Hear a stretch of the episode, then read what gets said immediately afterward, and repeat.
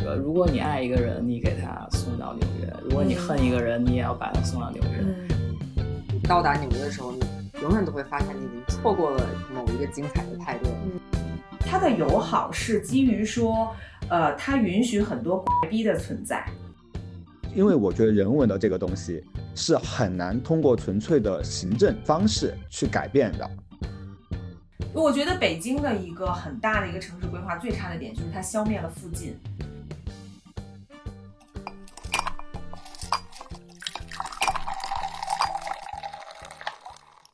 不知道去哪儿去嘎嘎，不知道听什么听 Oh my God，和我一起喝喝果茶，聊聊天。Hello，大家好，欢迎收听今天的 Oh my God，我是主播 Jennifer 贾老师。那么今天非常特别，就是我回到了北京，然后非常巧合的是呢，我上一次离开北京呢就在这个地方，然后呢，我这一次时隔一年回到了北京，还是来到了这个地方。走之前和来都是他们在休馆的期间，然后我一个人享受了这个包场。那对大家可能已经猜到了，就是我在北京的 UCCA 尤伦斯。对，然后今天的话呢，我们会有好几位朋友一起来聊天。那我先逐一介绍一下。首先，今天跟我有一个直接对谈，就是我们的老朋友利昂朗纳杜。Hello，Oh my God 的听众朋友们，大家好，我是朗纳杜。对，然后另外我们还有两位 UCC 的好朋友，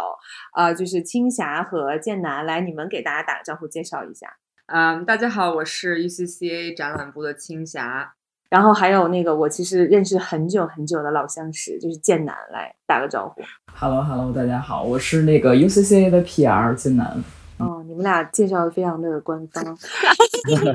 很简洁。好啦，然后今天呢，我们会来聊一个，就是现在，呃，当然可能大家听到的时候呢，展览已经结束了，但没有关系，因为我觉得这次的内容特别特别的好。我们也会在文末和评论给大家送出这次策展的这个画册，所以大家会其实可以之后去看到这个很精彩的内容。那我们今天的主题其实是我刚刚看的。呃，我们这个尤伦斯的其实是去年年末到今年年初的大展，呃，下城往事，一九八零年代的纽约艺术现场。那这个展览我刚看到，自己是非常非常的喜欢，因为我觉得它其实不仅仅是在探讨就是纽约的那个年代的呃艺术家还有他们的作品，其实我觉得它有一个非常开放的、适用于全球的，包括我们每个人的一些隐喻的话题在里面。啊，所以今天我们就会去根据这个展，我们也会去聊到作品，然后我们更多会聊到城市和自我的一些关系。啊，我觉得会非常有意思的一期啊。那我们就先开始聊聊，因为这次的展览呢，其实呃是分成十个章节，然后我觉得每一个章节的题目也非常的有意思。我一会儿会去拎几个点，会跟大家聊。那可能青霞可以一两句话先跟大家介绍一下这个展，呃，它是关于什么的，以及它的大概的内容。嗯，《下城往事》这个展览其实是讲，其实讲述的就是一一九八零年代当时活跃于纽约，尤其是下东区的这些艺术家群体的一次集体的回眸跟致敬吧。其实也啊，这次也包含了不仅仅是可能。从纽约街头上去，呃，发生的这个涂鸦的这样的风格，其实也包含了很多其他多元的一些创作的呃一些方向。所以这次也是展出了有一共六十位几组艺术家，将近两百件的作品啊，展示给在北京的观众们。嗯，然后我其实刚才说那个它的不同的章节嘛，然后第一个章节其实叫做 The City as Muse，缪斯之城啊，缪斯之城。然后我觉得很有意思的是，我当时看了那个策展人的一个视频，然后他又在说，他说纽约其实是一个。呃，创作的缪斯，但是它是一个 difficult muse，呃，就是一个不是很好相处的 muse，我是这么理解的啊。然后其实我想，呃，先跟那个 Leon 探讨一下，就是因为我在听他说这个话题的时候，我就在想说，呃，城市啊，就是我们居住这个城市，它其实是艺术灵感的一个很主要的一个来源，包括我们这次主题。然后其实艺术的框架，某种程度上说，其实是城市在帮他去做一个这样的一个 framing 的那亮，你怎么看城市和艺术，或者是说城市和我们个人和生活这个关系？我我我我先把这个城市跟艺术这个，我我我先不直接谈他们的关系是什么，就是呃，我还是从这个展出发，就是我觉得这次展给我印象，从没看之前啊，就是说它给我印象最深的一个点，就是在于它的一个题目《下沉往事》，就它是一组艺术家的群像，然后所以这个东西你会觉得《下沉往事》它是一个学术话题吗？对吧？就是我们看一个所谓的学术性的展览的时候，我们关注的其实是说这是哪位知名的艺术家呀？他带他要带来一个什么样的作品啊？但是下沉往事似乎他想要传递的信息就是想告诉你我们一个城市生活的片段，他好像不是要讲艺术的事情，他是想要讲生活的事情。所以，如果如果我们再来想说城市跟艺术它有一个什么连接点的话，我觉得。这个城市是否能够提供给艺术家们生存的空间？嗯，我觉得这是一个非常重要的点。就是认为什么叫生存的空间？就是一，他能在这个地方创作，对吧？就是这是比较重要的一个点。然后第二个呢，他是能够比较相对来说比较正常的在这个地方生活的，就是他能够维持自己的一个生活状态。就是你看中国的城市当中，比如说，比如说就说成都吧，就是成都还是能够养。养一小波中国艺术家的一个地方，他没办法像达到比如说北京或者说像上海那样的一个规模，那就是因为他可能创作了之后，他很难在这个地方找到一些共鸣，对吧？所以他需要一个能够欣赏艺术的地方，我觉得是更有利于艺术家的。不然艺术创作出来干嘛呢？我觉得没有一个艺术家或一个作者说我爱写诗，我爱画画，但我画完之后就是不给任何人看，孤芳自赏。对，我觉得这个是不太可能的。他需要有共鸣，他需要找到懂他的人，所以这才是我们创作嘛，想表达嘛，所以这是一个点。然后第二个就在于，如果这个城市它让物价非常高，或者说它存在其他的一些问题，就是这种 real 的生活方式，或者说或者说你你你生活在农村，人们关心的是你什么时候结婚，什么时候生孩子，对吧？天天被这些问题所折磨的话，那你也没办法专心去创作。所以我觉得城市。能不能够滋养艺术家在那个地方去生存，这是最核心的一点。嗯，那你看下来，你觉得八十年代的纽约，你觉得它具备什么样的最就是最强的这样的城市精神？你认为是什么？如果我现在要讲的话，我觉得下沉听上去啊，就因为我也没去纽约生活过，但就是从我所了解到的书本上的纽约和别人讲的纽约下城区，我觉得它最大的一点是在于。我也不能说是自由，但我觉得他是有一种互帮互助的精神。他是那种朋友来了，那你就住我家吧。然后来了就是纽约人是吗？对 对，哎，这个你总结的好。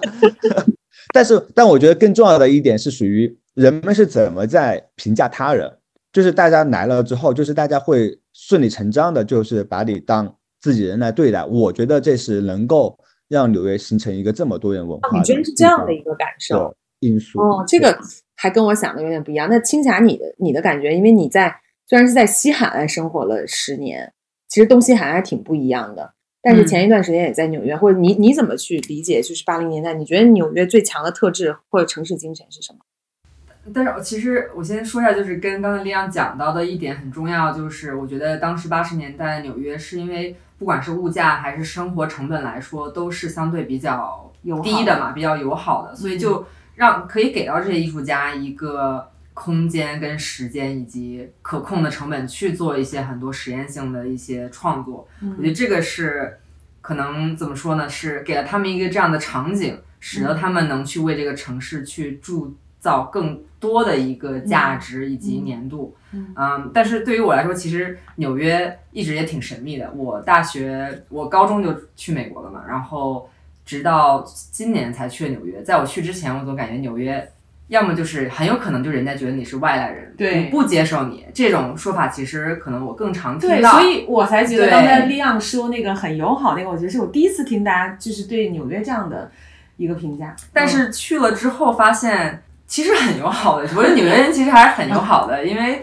怎么说呢，可能他们就是那种其实很不在乎。就觉得直接，很直接，很不在乎，不管你是从哪里来的，只要你不是在，就是只要你在做自己，其实都是可以，就是大家还是会很欢迎进入到他们这个圈子里面的。嗯，尤其我觉得可能回到就是纽约为什么是一个缪斯，可能就有点不知道从什么时候开始，大家开始有这样子的交叉跟聚集，导致到你永远觉得你要去纽约，永远都是一个非常美好的一个派对。嗯，就是有这，种感觉。然后派对之城，对派对之城，但是你就觉得你来了这儿你就有灵感，但是是这个灵感一开始就这么自然的聚聚集在这儿呢，还是说因为嗯，对吧？这些艺术家就是刚好在这个时间来到这儿创作了这些作品，导致后面的人想觉得哦，那我是不是来到这个城市，我也能创造出来这么多好的作品？我觉得就是时机吧，我觉得那个时机就是比较比较特殊。嗯，我觉得就是刚才确实像你们俩讲的啊，我我我的我的感觉是纽约是允许一个你可以做自己的城市，就是这就是为什么，比如说你要说来了就是纽约人，可是咱。我国对吧，也有一个著名的城市，来了就是深圳人。为什么纽约和深圳感觉这么不一样？就是因为纽约它的它它的友好是基于说，呃，它允许很多逼的存在。嗯，就是它有各种各样，比如刚刚我们看下来啊，我觉得今天的纽约也是那样子，但是我很我很惊叹的是，在四十年前他们就如此如此的先锋，就包括他派对里大家真的是奇装异服这样子的，就是他允许各式各样的怪人出现，而且他们不会用异样的眼光去看你。就是我我就是呃，我也不在乎，就像你说的，就是你是什么样儿跟我也没关系，我只在乎说我们此刻在这里，我们俩聊的有没有意思啊？啊，你有没有自己的个性？我觉得这可能是他的一个点，他允许多元的个性出现，但是可能有的城市它是很 friendly，它是很好客，但是它不一定是说他在文化上这么的包容各种各样人去做自己。比如说我刚刚就在说深圳，那深圳因为更很多人是广东人，那其实他们的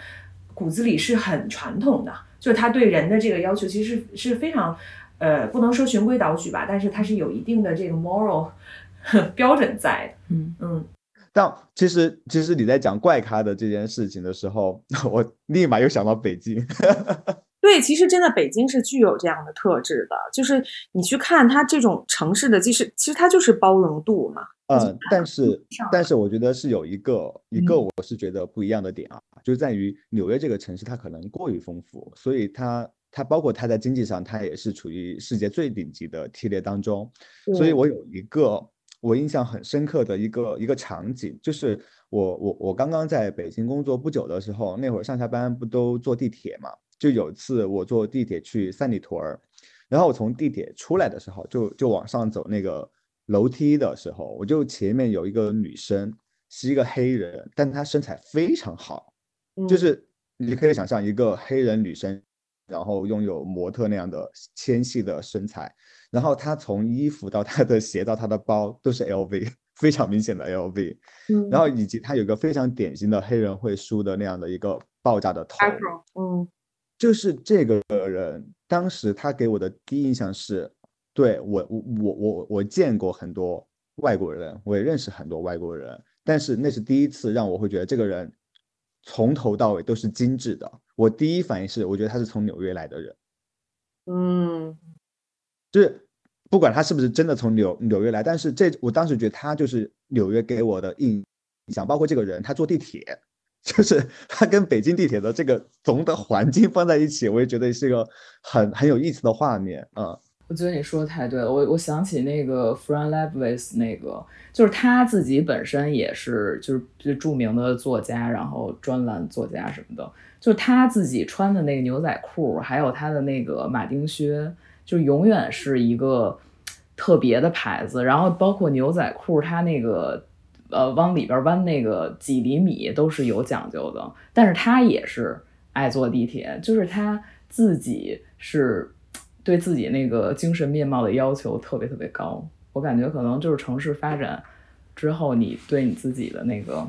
精致程度啊，或者说你怎么着，就是我觉得，对我觉得纽约给我感觉是有一个很强的反差，就是它它处处都存在着矛盾和反差，然后它就形成了一个它非常独有的个性和那种时髦的感觉。就是比如说，因为我我刷了无数遍的那个《Sex and City》，它就是在曼哈顿发生的故事嘛，对吧？那你看那个 Carrie。哇，那她每天都是名牌，而且精心的打扮，但是你看她每天出去就是很随意呀、就是就是就是感觉你你觉得她出入的地方啊，当然除了她 party 的地方，就她也是在街上，她虽然没有坐地铁啊，但是我觉得也是就跑着追那个计程车呀，或者是怎么样啊，就是或者是在在在楼下随便买一个什么三明治就走啦什么的，我觉得他们就是有一种城市生活的，对，嗯就是他们的城市真的是有很很很独特的那样的魅力，你不需要很刻意的去做什么，但是你你你你又有非常细节的关注的这个东西，就是独一无二的 New York，真的是。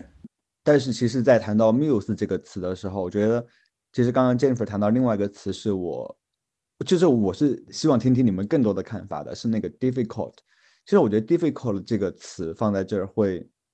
会更让人们去想，就是为什么是 difficult muse，就是它到底是难在哪儿？就是为什么它难，或者它复杂，或者说它很麻烦，但是人们还要去呢？我我觉得这个就有点像那个建南刚才讲那个点，就是那个他说会 judge 别人，就这个 judge 别人可能不是说真的是我是势利眼，还是说我这个人很装逼那样的一个感觉，嗯就是它是一种呃圈子或者是骨骨子里的有一点清高，但是这个清高不是。呃，没有来源的，他可能是自己的一些坚持，自己一些原则，他是有这样的这个这个这个东西在的，就是因为你一个人他得有一点的好恶的、爱憎分明的东西，他有喜欢的，他有不喜欢的，他才有人格魅力嘛，对吧？那你说，如果说一个人他是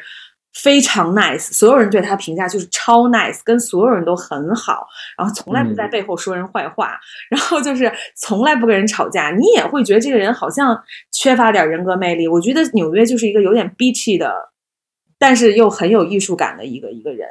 就是说到这我就想起《Sex and City》里面那个，就是那个他们就说，就是我们就是不出曼哈顿啊，就是他们那集对就说我们从来不出曼哈顿，然后就是好像有一天谁带了一个女朋友来，然后那个女那个女女孩好像她说她自己哦不是，她是从纽纽约以外的人，就是她就会觉得说好像是进城的感觉，然后真的是然后现在也是一样。对，然后 Carrie 就，然后他们是谁呀、就说这人一看确实是乡下女孩，因为她用那个发圈儿，嗯嗯，我记她就用了那个发圈儿嘛。Connecticut，对，其实他他对对对，其实他就是一种 judgment，他就是一种，嗯，但是你说他也不是说恶意。如果说这个女生下秒开口说她很喜欢哪个艺术家或很喜欢哪个乐队，我觉得他们也会成为朋友。我觉得是这样的一个事情。但你刚刚讲到这一点，就是因为就是前段时时间，就是我们刚好就是请那个张玉林老师跟这次的策展人 Carol 就是有一个对谈，然后其实我觉得他们里面讲了一点非常，就是 Carol 讲讲了一个点非常就是能够说明 就是 Jennifer 刚刚讲的东西，因为我觉得纽约人是有一种自大的，就是当时 Carol 就谈说。就是对于纽约人而言，当他们听到说世界上发生了一个新闻的时候，就是他们认为这个事情只能发生在纽约，就是嗯这个事情没有发生在纽约，那就不值得去听。嗯，哎，那你们觉得一个城市是它是如何形成这样的一个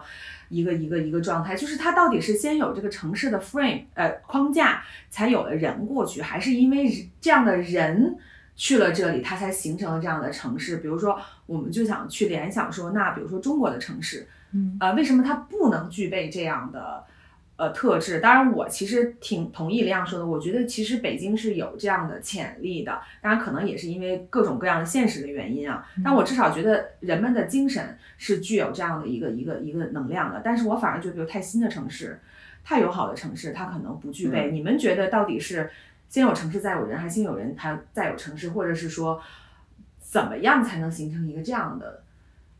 城市精神的一个嗯？就是嗯，我我会想到的一个点在于，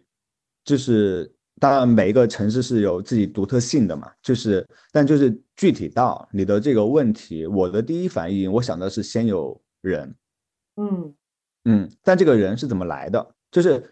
我们如果只看纽约的话，其实比较容易想到从历史的角度上去去去思考它这个问题啊，就是因为它毕竟它是个移民国家，而纽约的下城区其实对于很多想要移民去美国的人来说，那个可能是他们最开始到达的地方，所以它它是所有最鱼龙混杂的地方，所以它是最乱的。嗯那这种乱呢，而且大家又都是外来人，对吧？又没有谁说我是本地的，然后我本地有一个什么特别强的文化观点，这个没有，所以它是大家是一个尽量可能在保持有貌有那个礼貌距离的距离上，然后去优雅的互相的去相处。那么这个过程当中，你要学会尊重他人，然后要学会充分的自我表达。我我觉得这个对于纽约的人而言，它可能是一个是基本的生存技能。嗯 然后这个是融合在下城区这个区域，可能会比较比比比较集中一些。然后 maybe 就是比如对于上城区，或者说对于呃其他的一些纽纽约的区域，就是它可能是在城市的发展当中，因为城市越来越大，越来越成熟，它会有一些更更细分的这种画面。但我为什么会想到是仙人，就是。我会主观上的认为啊，因为这个也没有，我也没有什么数据去支持我，因为我觉得人文的这个东西是很难通过纯粹的行政方式去改变的。嗯呃，比如说七七九八，对吧？就是七九八是一个可能绝大部分对艺术稍稍微了解的人应该都知道哦，七七九八是北北京的一个艺术集中区域这样子。但是它是从商业的角度上来说，比如人们想看展啊。或或我我有一家画廊，我想办一家画廊，我可能会考虑七九八。但你说艺术家会生活在七九八吗？就不会，对吧？艺术家像宋庄的出现，我我不知道宋庄是不是这样出现，但就是说有很多类似于像宋庄或者像以前的草场地，像黑桥这样的地方，其实艺术家们他们是会自发的，可能在某个地方就集群了。嗯，但它不一定符合城市的规划。但城市里真的主观上想去规划的时候，我觉得不见得能成功。嗯嗯，这个肯其实是肯定的，就是首先就是它肯定不能靠呃一些政策或者是商业或者是规划去完成这件事情。但是反过来讲，我觉得呃反而政策这些东西能做到的是自由，就是你你不需要刻意的去给它让它形成什么东西，但你至少不要妨碍它。我我我我是觉得说，可能这个是。最底层的一个要求，就是产生创造性或者艺术性。就是你刚才提到了一个关键词，就是混乱。就是你必须要允许有一段时间的混乱，就是它可能会有很多负面的东西。就比如我们今天看到这些作品，它也不一定全是对吧？就是可能有一些甚至是。在法律的边缘疯狂试探，对，就是这就是这些，对，就是这些东西，因为你需要让它自由的发生，它才有可能去提炼，再去吸引到，因为真的是，呃，你得做出来，才会有人，比如说你本来是脑海里有这样的想法，但是可能有了别人做出来一个东西，你看到了，你，他第一你是觉得说，哦，呃，跟有人跟我想的一样，他是激发你，他需要碰撞，还有另外一个维度就是说，他真的可能启发你。你你你鼓励你去做这件事儿，所以就是说，我觉得政策这些东西能做到，至少是说，呃，其实我之前听一句话，我还是很赞同的，就是你创造的先决条件一定是自由，你如果没有自由的话，是不可能产生创创作的。嗯，对我在我其实，在想的更多是，呃，就是续着两位刚刚说的话吧，你从一个城市规划的角度来看的话，的确你要。就是保证它是有机的，对吧？它不能是很刻意的去被安排的，而且还要很大性质，要有弹性的。也就是说，就是让给大家这个自由去做自己想做的事情，然后呢，才能说这个城市可以蓬勃发展。比如说，那那我觉得可能针对于呃我所知道的像纽约的一个发展的话，其实也包含了它本身就是它文化跟经济以及它的一些社会同时。就是某种可能有机的结合的 mix，它就是那么，就是让你觉得很 random 的，它就这样这样它是一个化学反应。对，所以就是怎么说呢？就是很很随很啊，什么随机，很随机的，它就变成了一个所谓的纽约人认为的宇宙之就是之中心什么之类的。那我觉得这个可能是怎么说呢？无法解释为什么纽约其实真的是一种化学反应。比如我们刚刚说，就城市规划那都是很物理的。一个动作，但是你有没有想过，就是在北京，就是所谓城市规划和这个北京城市规划很烂啊。问题是，但是我觉得，就和这个艺术文化发生的这个场景，它是不是有有没有一种因果关系？就是你你有一个非常不好的城市规划，然后你把这些艺术家可能就是逼到七九八这个区域，然后呢，我们再去发生一些对抗，就是它一直是在对抗中。就是你有这个因，然后种下这个结果，然后它一步一步发展完了之后，就是一个好的结果。最后，但是中间会有一些反抗、抗争我我我明白你说的，就是你你说的是有点，就是说就是创作这种欲望也好，什么也好，它是在压抑之后，它反而会有东西出来。但是你不能压抑过了，就是我刚才讲那个点，就是。你现在不是压抑了，已经是就是 forbidden，就是这样的一个状态，那它就没有办法去产生。而且我觉得这种压抑，其实我觉得作为创作者来说，它不一定要来自于这个东西。就比如说，嗯，我们刚刚看的纽纽纽约这个这个展，它的压抑可以来自很多东西，比如说它的城市的经济的。呃，市生化对这些东西，包括疾病，然后包括呃，就是可可能说也有像犯罪啊这类型的东西，它它都会呃环境这些问题，我觉得都会去激发他的东西。但我反而觉得人为的干预的东西，它可能可能是事件性的，它可以有一些东西，但你不能长期它变成了一个常态，那我觉得就是一种阉割了，我觉得就不是压抑了。对，我想我想就着 J Jennifer 讲的那那点，其实我还想到另外一种。一个角度吧，就是，嗯，其实我觉得有的时候，一个城市它的这个给艺术的土壤，其实我我我一直觉得就是，其实你不需要给艺术非常多的东西，因为人们有那个创作的欲望，有表达的欲望，这是一个很强烈的东西。你你给他一点空间，这个东西它就会发生。所以你看，不管是北京。还是看成都，我就说成都吧，就是因为成都它相对来说，它一直不会被当做是一个中心的存在。其实人们谈到艺术或者谈到一些比较大的事情的时候，还是发生在北京和上海嘛。但成都的这个小角落当中，像以前那个翟永明老师他开的白夜，然后以及像成都的小酒馆，他曾经在非常长的一个时间点里面，那他就是成都的那些音乐人、诗人们、作家们他们常去聚的一些地方。那就是因为他即使在一个非常小的里里面，但是 maybe 因为他的主人是翟永明，那他就足够有那个力量把这个地方的那些艺术家们给聚集在一起，然后他们可以互相取暖。嗯，我觉得北京也有很多类似这样的小角落。嗯，是的。呃，那我想顺势聊一下第二个点，就是全球品味这个板块。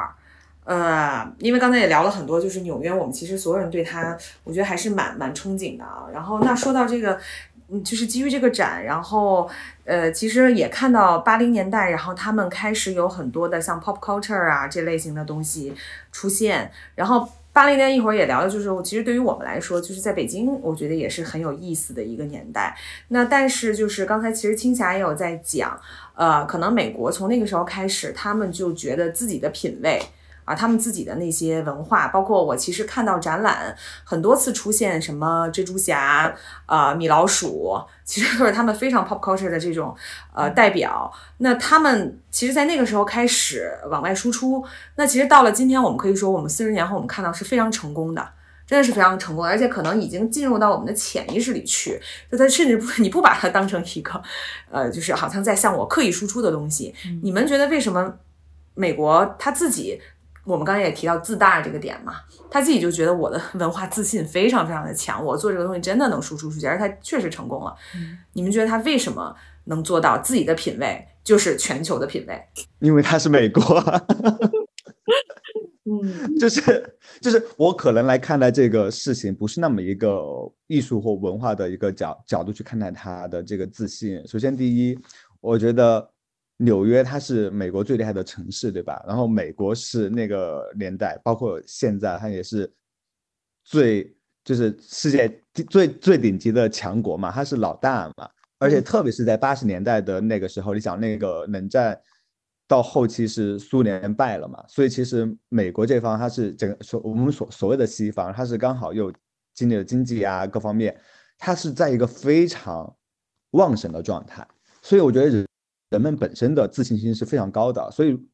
我们现在在谈艺术或文文化层面的东西。但如果是我们当时去看美国的那些企业，或者说美国的一些金融方面，华尔街在八十年代的一些体体现，他们在九十年代或零零年他们的一些扩扩张，而且包括全球化的一个快速的扩张范围，我觉得这些大的背景 maybe 是促进了，就是为什么纽约的就是全球的这么一个。一个一个一个结果吧，嗯，我觉得这是一方面，就是它本来就是一个强势的文化，对，世界第一强国，那它自然对外的输出就是强势的，对，而且对于世界之外其他的人，他们会想啊，就是第一强国的人喜欢的是这样的东西，那我们肯定也想去了解到底是什么样子的。而且我觉得他其实刚才我说到的这些文化，其实我感觉消费主义就是美国做出来的 整套的这这套东西，比如说他们的呃像这种垃圾食品啊，然后像这种呃就是各种就是所有的流行文化，其实都是跟消费主义强绑定的。啊、就它其实背后真的是它的这个经济的这个输出的东西。关键它就塑造了一个对。梦，对美国梦。就是有一个美国梦，就是你比如说那个北京人在纽约，嗯他最开头说的那个，如果你爱一个人，你给他送到纽约；如果你恨一个人，你也要把他送到纽约，嗯，就类似于这种。对这个就是很经典。我我就记得 我有七十年代末或者说八十年代初的朋友，就是他们就一直在心里边有一个，就是我一定要去纽约，嗯，就是他是有一个梦，就是因为我们在那个时候就是现在要开始唱《In New York 》。就是呃坐在出租车，然后高楼大厦的那种，就就是就是他给你塑造了一个 fantasy，嗯，所以就是无论是文化还是艺术，还是吃喝玩乐什么的，你你都会有一种想想要去追，就在那里是任何事情都是跑，就是可能的，嗯。可能会实现的。哎，你们，我想，我想就着剑南的那个话题聊，就是你们有印象曾经看过一个日本的电影叫做《证人》吗？我这很老哎，是那个很老的那个 吗？什么山口百惠之类的？那那我没看过，三浦友和吗？好像是三浦友和演的，我可我我给我也忘了。就是我想我想说，这个这个电影它是一个很老的电影，它讲的故事当然就是美国跟日本这一个什么样的故事在里面。但这个电影给我一个非常深刻的印象，就是在于它它一开始它它是那种航拍的纽约这个城市，嗯然后你就看到曼哈顿，而且你就能看到当时非常是世界骄傲吧，那个是就是那个双子塔，他们还没有被撞的时候，嗯他就在拍那个。其实那个片子不管它里面讲的是什么样的内容，就是你从一开始进入这个影片的时候，你就会被它所呈现的纽约这个城市所深深的吸引。我嗯觉得，我觉得这个非常呼应，就是刚才那个呃剑南讲的。其实我觉得双子塔也好，包括在纽约港口的自由女神像也好，它就是那个年代人们对于美好生活向往的翻他们的那个叫什么符号，就是这个。嗯其实就是一种慕强的心态。对的，嗯，然后另外一点其实是刚才 Jennifer 里提到那个消费主义，因嗯为刚好在 Carol 的采访当中，其实他也讲到了消费主义，但他有一个观点其实还蛮有意意思的。他说，其实，在八十年代的时候，整个社会层面上，人们对消费主义比比我们当下其实那个批判的态度会更强烈。嗯他说那会儿其实，嗯、m a y b e 现在就是从消费的结果上来说，其实可能还没有我们现在这么的疯狂，但、嗯但那会儿人们就知道说，哦，消费主义来了，就是对于这些艺术家，他们想说，我们不要被这些商品所取取代，我们不要把我们的价值变成是商不不，我我们不要让商品的价价值变成是我们的价值。就是嗯那会儿说，其实，在艺术圈里面，在纽约的艺术圈里面有非常强的这种反消费主义的思潮的，所以其实这种反消费主义也影响了我们展里面的非常多的艺术家。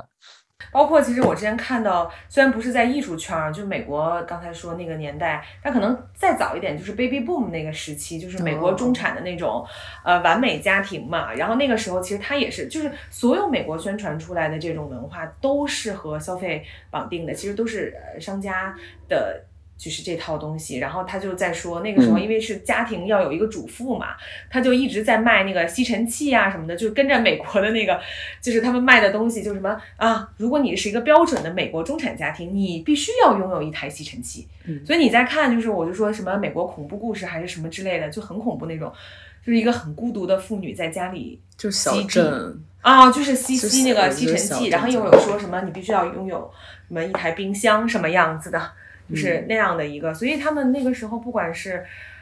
呃，中产家庭拼命的赚钱，也是要达成一个，就他们自己也有一个这样的 bubble，就是要那样的一个形象，就是如果我是中产，我就是要这样子，嗯。嗯，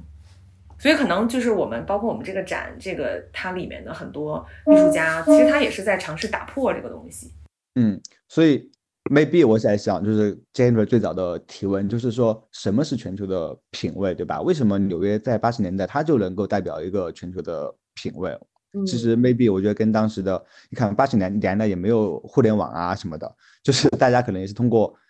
看电视、通过音乐、通过对，就是可口可乐这样的一些非常符号化的东西，大家再去认识它。然后这个东西在在当时的传播语境下，它能够达到一个所谓的全球化这么一个效果。其实反而我觉得 对，其实反而你看我们当下的全球化是什么？其实我们当下的全球化反而是一种分化的全球化。是这个有意思，对吧？嗯嗯，而且包括前段时间我我在看，就是时报，就是纽约时报，它有篇文章就在反思说，那个因为现在 TikTok 太火了。然后太多的美国青少年都在看 TikTok 了，所以他就是从那 TikTok 又是谁最火呢？其实他就来引申美国的所谓的本土文化是怎么受到各个全球各个地方文化的冲击的。我觉得它里面讲的一个例子就是说，现在最火的那个就是 YouTube 上点赞最最多的，可能很多都不是美国人，嗯嗯，他们是一些其他文化的人，但是呢。他的行为或本身，他却受到一个极大的关注度，所以但这个东西它很容易分层，就 maybe 在美国或者在中国可能也是这样子的，可能以前比如说国民时代，就是比如说像春晚时代，对吧？嗯，春晚的一个梗出来，全国人民都知道，但现在大家都不知道，而且我们以为说是哦，比如说是我们是九零后或八零后，我们可能跟零零后。是不同年代的人，我们彼此不知道。但其实现在更大的一个情况是，大学生、高中生、初中生、小学生，他们所关注的东西都可能是完全不一样的。嗯，所以其实回到这个说，呃，全球品味，其实真的就是从根儿上来说，就是谁有钱，谁拥有话语权，他自然可以去做输出。除了通过电视啊，他还是因为他有钱，他会做生意啊。因为你看可口可乐，对吗？就是其实这就是一个特别大的一个一个一个 icon 啊。他那时候远销，真的是什么越南什么地方，每个人都在喝可口可乐。而且他做的宣传，就是你在什么很小的城市，那个街道上的那个 billboard 广告牌都是可口可乐。嗯，他也通过产品，他通过商业呀。他不仅仅是这些东西，他他的商业做得好啊，所以还是跟消费主义再去做绑定的，通过产品让你去了解你背后的国家的 branding，你的国家的品牌的东西在这儿。对，就是因为可口可乐它确实非常代表美国，它真的非常民主，对吧？就包括为什么安妮沃霍尔他要用那个罐头呀，他要用可口可乐呀，不无无外乎就是说这些产品是民主的东西。嗯，就是可口可乐，我们我喝到的可口可乐和美国总统喝到的可口可乐都是一个味道。哎，那要这么说起来，就是韩国人也有点厉害的。你看现在 K-pop 反过来影响美国人，所以韩国现在是很厉害的。就是包括今年我们说 汤唯小姐的这个电影，对吧？就她在国外也是火到不行啊。就是我觉得现在韩国是有这方面的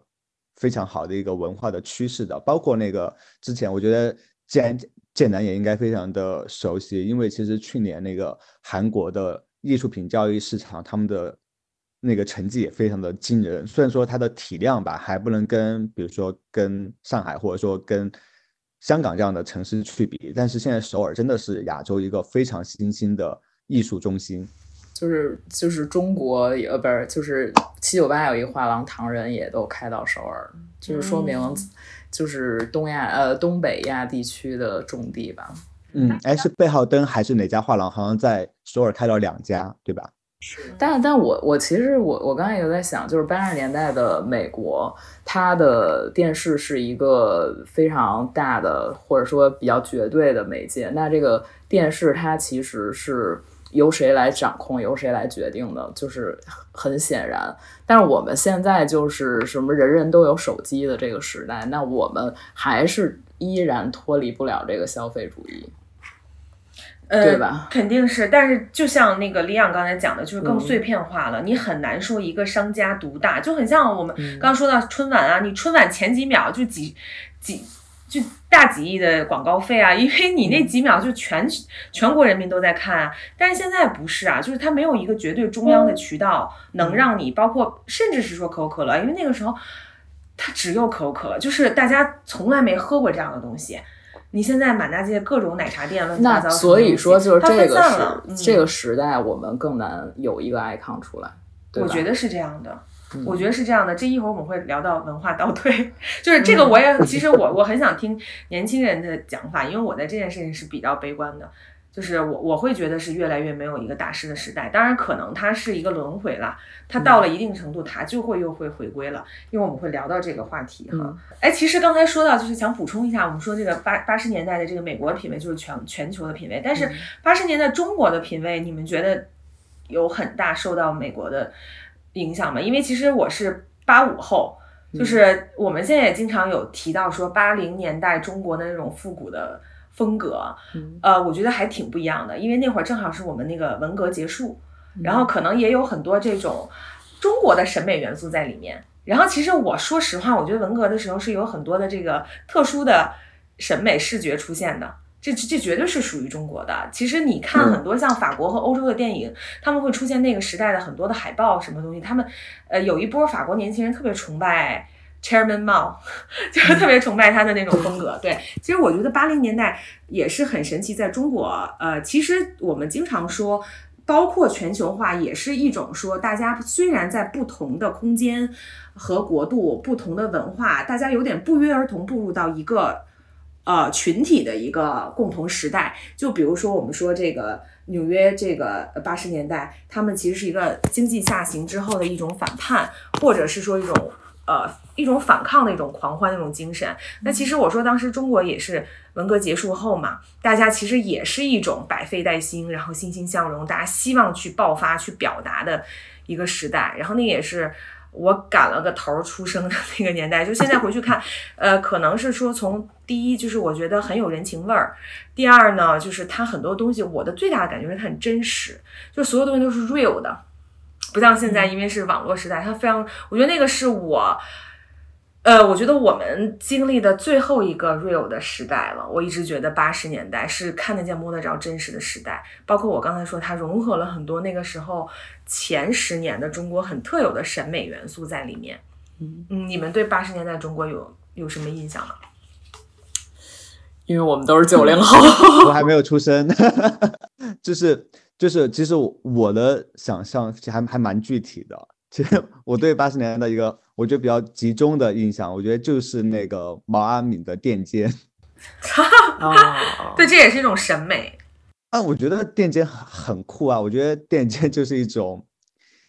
一种，我觉得垫肩是很 fashion 的一个东西，很 woke。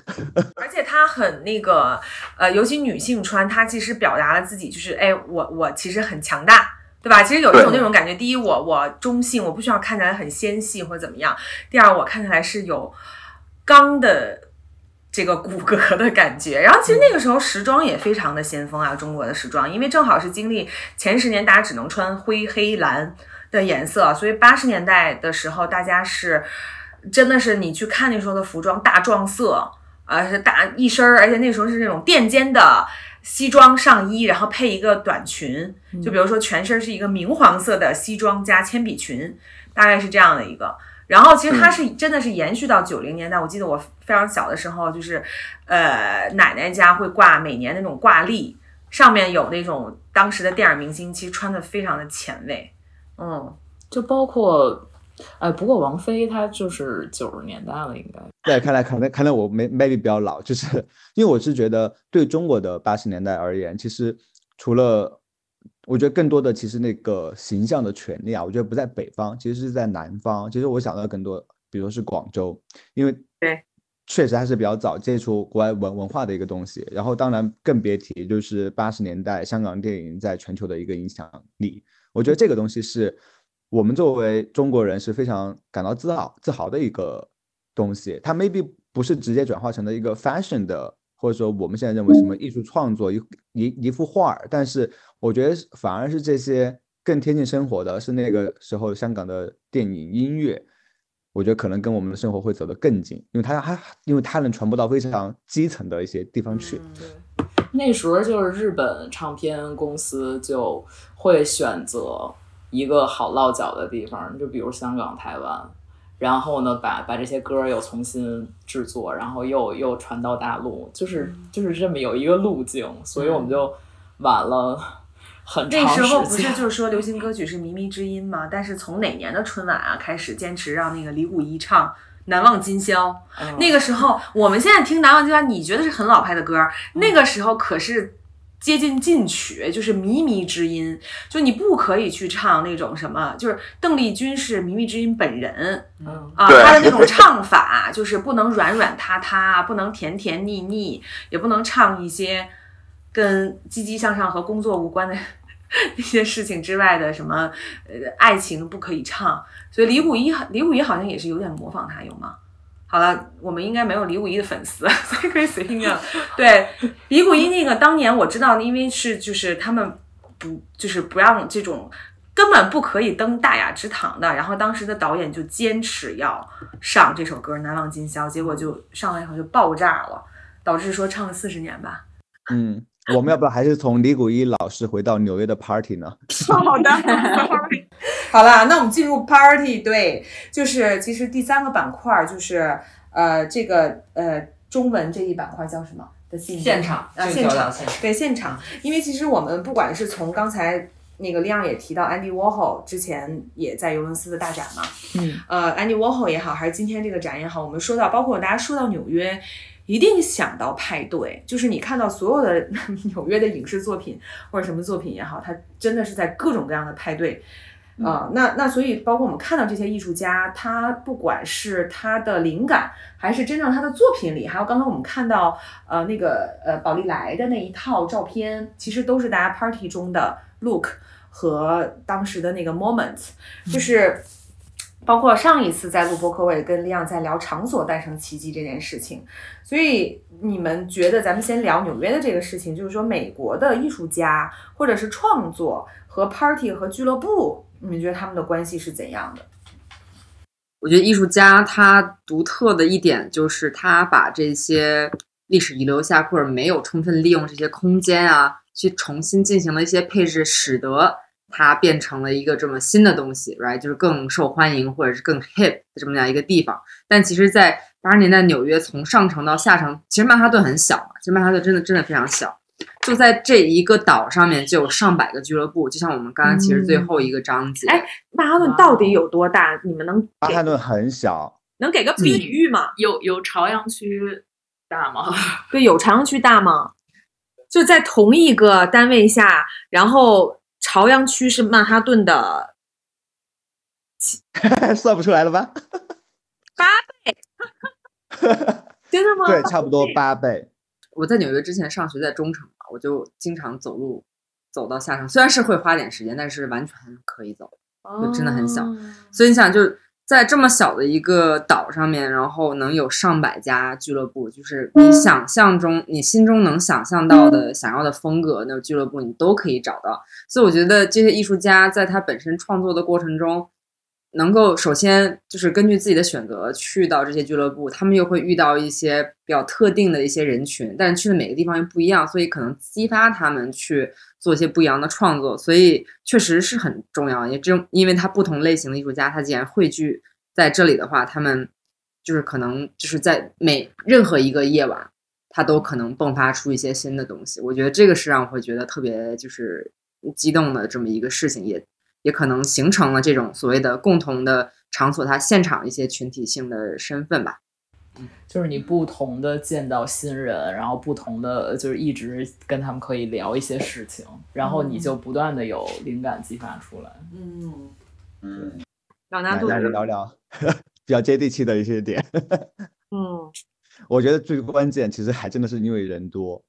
就是曼哈顿非常小，但是它的人口密度非常非常的高。就是你看曼哈顿，我们印象当中不都是高楼大厦嘛，对吧？嗯就是你要想在那么小的一片地上，但是人却非常的多。然后我觉得就是第一是人多，第二呢，就是毕竟咱们有这么这么多在国外的朋友们，就是我觉得这个 party 文化是一个很西方的生活方式。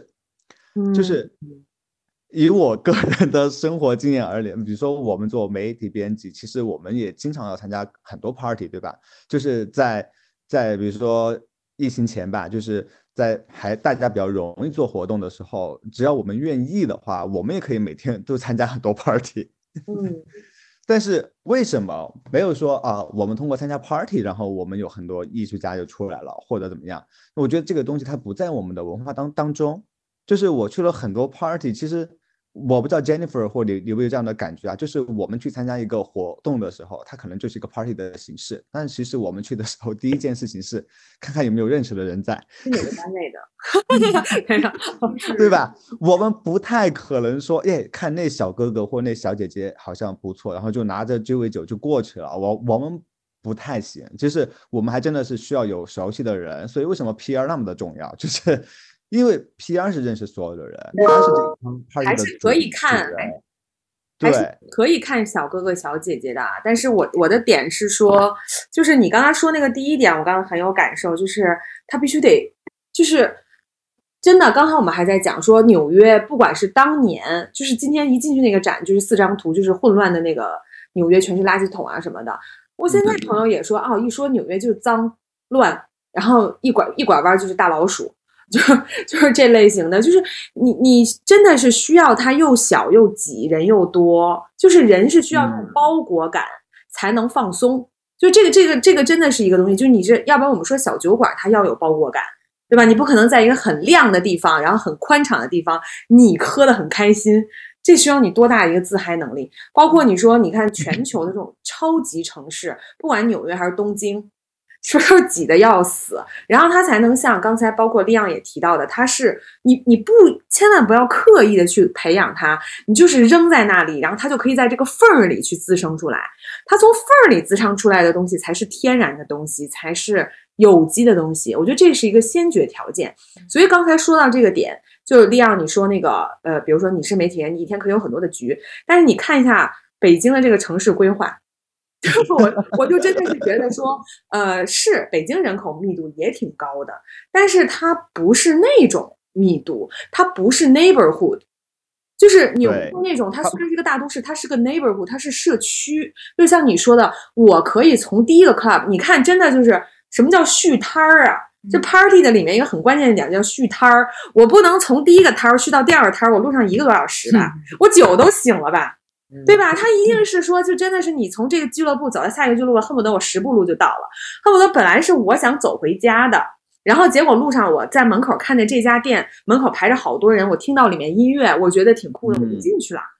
他一定是一个这样的状态，所以他不是说你没法在这个 party 上去看小哥哥小姐姐，而是你目的性太强了，你已经打车从这个地方堵了一个多小时到下一个局，你说你，你说你还有啥心情？我我觉得是这样的一个事儿。但是北京其实原来是这样的，原来我就是刚参加工作的时候，也是一晚上能有三个局，就是大家不断的去到下一个 club，然后不断的去那个这个朋友带了另外一个朋友，就是大家认识认识。那个时候感觉就是你认识一个人很容易，而且也没有那觉得就是种互联网的锅。阶级，对。反而让我想到的就是，但我觉得就是到现在，就是可能我们看到这个八十年代的纽约跟现在的纽约，就我就是一月份刚去，我觉得真的是跟就文化差异吧，就大家可能就是 social 的方式以及你的预设是不一样的。然后让我想到我去纽约的这几个月，就感觉好像是你的 Tinder 开了 Super Like，然后你再给每个人发 Super Like，就非常的，就是你你可能就是在 subconscious 就是那种你你也会想去交朋友，你来到纽约你就自然的会更开放，你想去交朋友，所以你自然会交到更多的朋友。嗯，我我觉得就是你你刚才讲的建南讲的那个，它是圈子的东西，那个是另外一个事儿。就是你首先这个城市，为什么刚才一开始我们说纽约，很多人说纽约是友好的，就是城市规划。真的就是我在很多次节目里都提到这个事儿，城市规划，因为 Monaco 还做过一期专题叫城市的好客度，他在去评评价就是全球的所有城市，他觉得哪些城市是很好客的，就是什么叫城市好客度，就是建南已经聊的是进入圈子了，就是说。呃，因为我觉得北京和其实我在澳洲很像，就是你得有朋友，你得有圈子，你的生活会很有意思。但是我接受很多人啊来北京的外面的朋友，他自己玩，他觉得北京好无聊。除了看名胜古迹，他觉得特别无聊。这个其实就反映什么呢？就是这个城市的好客度是很低的，就是你必须承认这一点。你不能说啊，我是一个 local，我觉得很好呀，那是很好，但是你不好客。呃，就是就是这么一个事儿，就是就是好客度是，比如说这不是所有 local 都会这样吗？不，但是 像纽约，为什么它可以成为一个 super city，就是因为它既有圈子，我的圈子可以有我的呃一定的排他性，但是它也有好客和包容度在，这才是一个 super city。就是刚才说的，你的城市规划，我真的是，你记得你看，就是我们看很多美国电影都是这样啊，我就是。我两个人，我就算是再有钱，他经常在纽约街头是走路的，嗯，而且是他穿的非常的 fancy，他就在街头走路。然后他走着走着，真的是他可能刚参加完一个 gala 那样的，就是一个晚宴的。他走回家的路上，他就可以进到一个什么 jazz bar，他走进一个什么俱乐部，这就是城市的好客度。但你在北京不可能这样，你一定是朋友给你打电话说，哎，我这儿有个局，你来一下。那他就是一个更 private 的一个状态，对。而且你可能也更少的会去注意到你去到这个地点之间的一些发生的事情，因为对是的目的性也很强。是的，就是上就是之前那个人类学家讲的，就是附近的概念嘛，消灭附近。我觉得北京的一个很大的一个城市规划最差的点就是它消灭了附近，因为附近它是滋生烟火气和人气儿的一个东西，你依然可以去你朋友家，那你目的性其实很强的，就是就是它真的是串场。但是它附近是什么呢？附近是它可以让你和陌生人产生交集的，你那个还是朋友的朋友，你不能完全说是陌生人。那这个东西它真的是我 random walk in，我非常随机的走进一家馆子，我可能被我可能就跟这个吹萨克斯风的这个人聊起来了。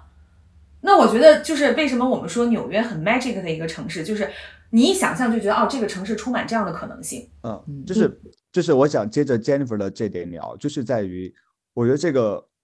就是除了因为你，我还是想回回回到刘洋，就是说，就是纽约为什么就是会有这么一个好客性嘛，就是它是这种陌生人之间的好客性，对吧？我觉得这个里面其实有蛮深的文化所在的这个城市人。他的性格形成的，就是我因为我不熟悉纽约，所以我没办法去讲他这部分。那我就讲一个我自己旅行当中的一个经历，就是我觉得特拉维夫就是一个特别特别好客的这么一个城市。就是我觉得我对特拉维夫这个城市非常好的印象，全来自于人。就当时我我我我刚到的第一天，我要去找一家餐厅吃饭，就真的非常 random 的找找了一家餐厅吃饭，然后那个人。就就很正常的问我，就是说啊，你哪哪来的呀？然后哪个城市的呀？然后我就跟他讲了我北京来的呀，他就会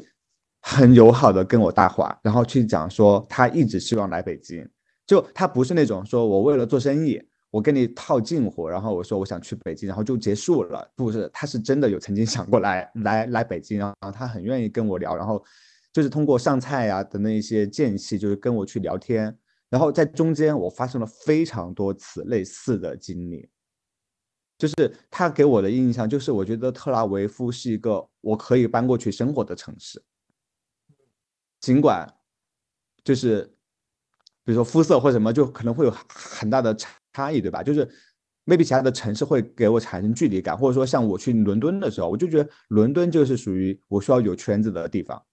我觉得我走在伦敦上，就是明显感觉我就是个游客。但我在特拉维夫是不太会有这样的感觉，就是人们不会用那种看游游游客的眼神看你，然后也不会说你来做什么样的尝试，我们就不 OK。没有，我觉得这个这个城市的这种叫好客度真的非常的高。是吗？我在纽约有一天喝咖啡，坐到外头，嗯，然后就有姑娘说：“我能坐你旁边吗？”然后我说：“当然当然，因为我的我说你介意我抽烟吗？”然后她说：“哎，不介意。”然后两个我们两个人就聊起来，就聊了好一会儿。然后她什么做 fashion 的，然后就就很就是很自然的我。对在之前在北，我是之前在美国待了快十年，回来六年之后要习惯国内，可能大家不会有很多这种 small talk，然后再回去之后又可以，不知道为什么纽约就瞬间又打开了我这个就是特别话多的。那如果就是在北京有这么一个人，就是在在北京真的很难发生这种，因为可能人家会觉得你有点酷酷，有点。但但青霞说的这个我非常，我我我是很赞同的，就是我我在中国就会经常有这样的。这样这样这样的状况，就有时候我觉得，比如说一家很好的餐厅，然后大家可能刚好要需要拼个桌什么的，其实我觉得，哎，看这个人还蛮有意思的，我还挺好奇他在做什么，但我就很怕说我要去问他的话，人家觉得我是一个傻逼。对，就是其实真的有很多时候，我很想跟陌生人聊天的。哎哎，那你们觉得就是，呃，中国现在有这样的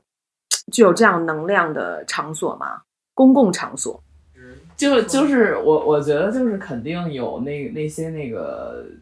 街边儿的那个，就是你们家楼下的一些那个餐厅什么的，嗯，就是你的老板娘就你觉得可经能是什么大常跟你大排档那样的地方，对，就跟你很熟，然后知道你你是吃什么样的菜，就是你你的调料都加哪几种什么的。但是如果是基于一种怎怎么讲，就刚刚 Jennifer 提到一个易达性，就是所谓的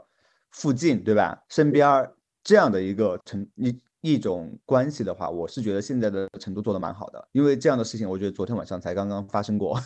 什么事情讲一下？就是首先我工作不是很累嘛，然后我就根本没有时间就是出去，然后所以，但就是因为那个呃，因为朋友他就是说那你就回成都了，应该还是要见见见个面吧，然后他就约我去一家成都新开的商场，然后我进去之后，我觉得这个商场非常的酷，就是硬在商场里面开到了一个街区，然后设计各个方面都非常的让我惊讶，然后觉得特别羡慕那个成都的年轻人们，因为因为那个商场非常的酷，但他卖的全都是国潮的品牌，就是一些设计的还蛮不错的，然后里面有什么藏。有有武汉的独立品牌，然后有西藏的一些独立品牌，就是非常好，那些店都开得很高级，我都觉得昨天晚上在逛的时候，我觉得不在成成都，就更像在首尔的一个商场里里里面，但就是就在逛街的这个过程当中，就不只是我那个朋友，就是好像哎逛逛逛就碰到另外一个朋友，他也在那儿。然后逛完之后，我说我没有吃饭，然后说去吃饭吧，然后说看到街边一家什么小面馆儿，一家卖荞麦面的，我说那家面看上去很好吃，我说要要不去吃那家面吧。然后走到那家面馆儿，又碰到一个朋友，嗯，就是这种意料外的这种随机的意料的我觉得，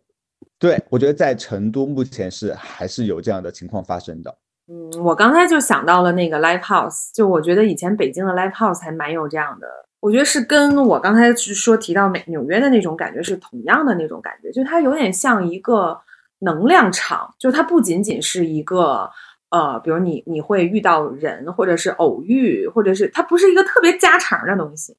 你知道吗？它是有一些奇迹成分在里面的，它是有一些。呃，真的是能能量的成分在里面。你在这里会感受到一个，就像我们去看演唱会一样，就是 live house 也是这样嘛，就是你去到那里，就是你的整个人的状态是不一样的。啊，我觉得是这样的，而不是说它完全是一个放松，我去楼下吃个饭啊。那我们那个中国很多地方都有这个东西，嗯，是说它真的那 Jennifer，你你觉得有吗？对你而言，我真的是觉得现在中国没有，我自己感觉是真的没有，所以这个就所以我也想听你们感，就是你们的感受嘛，就真的是你们标准要提升，真的不是一个很酷的商场或者是楼下的小摊儿，这个东西不是，我觉得跟刚才我提的那个点，就是它真的是，你看他的作品，他的人物，他是。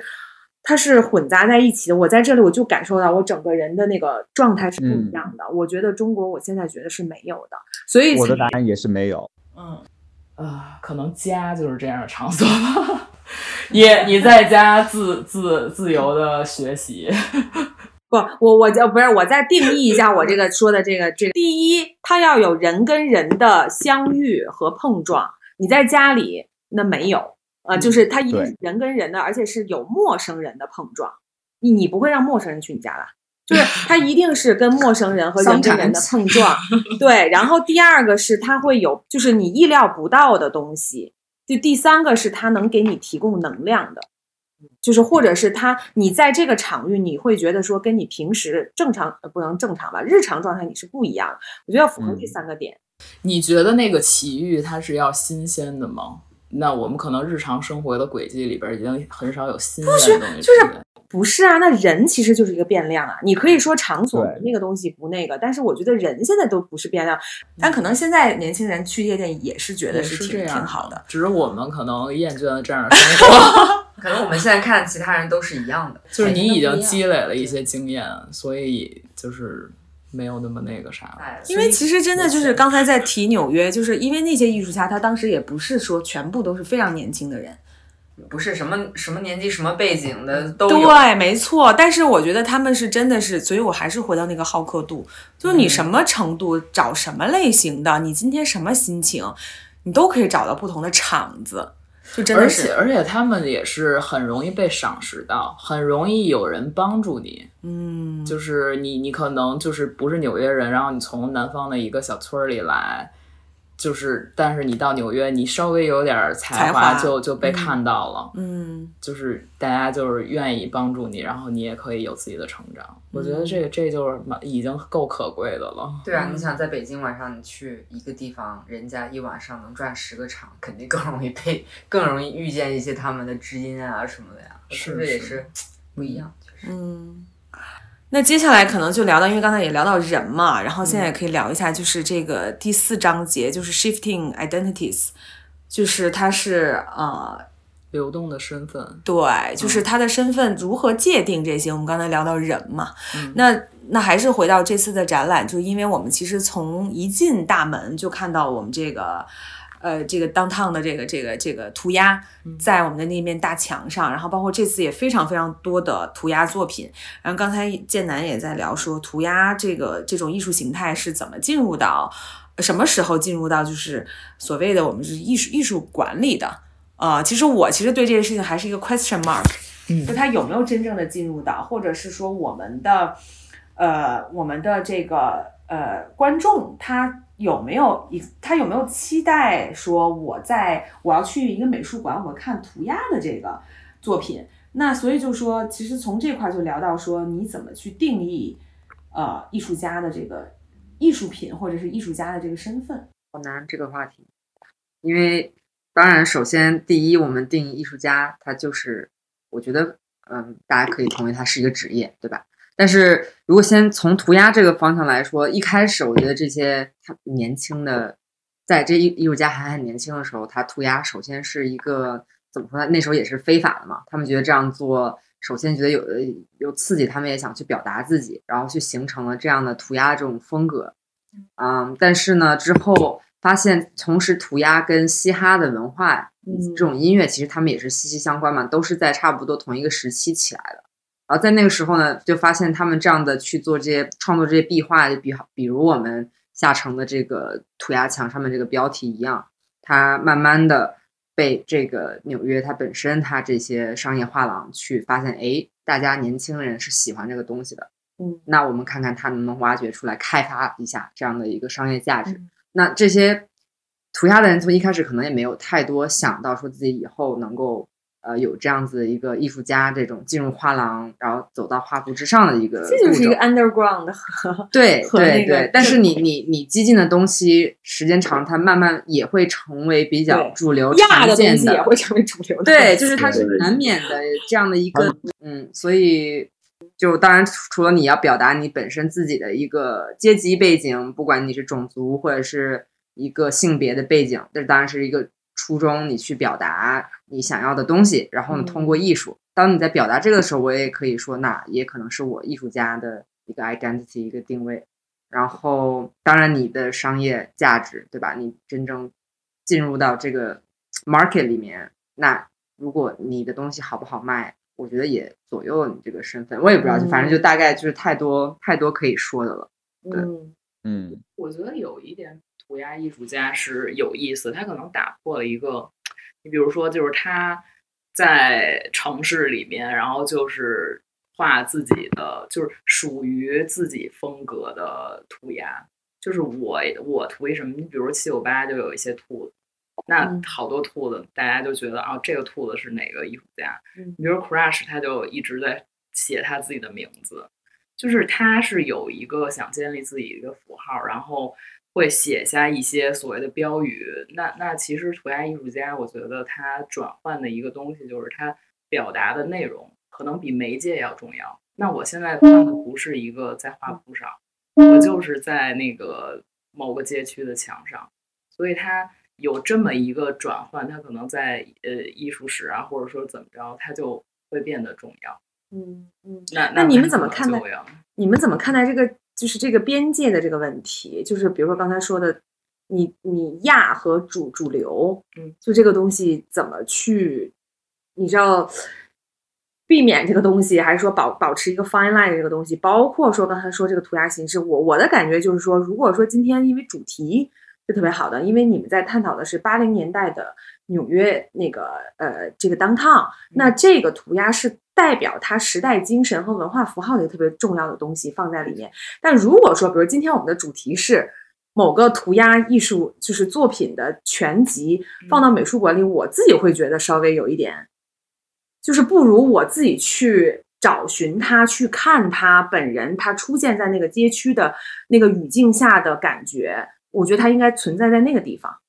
就你们怎么看这个这个边界这个东西？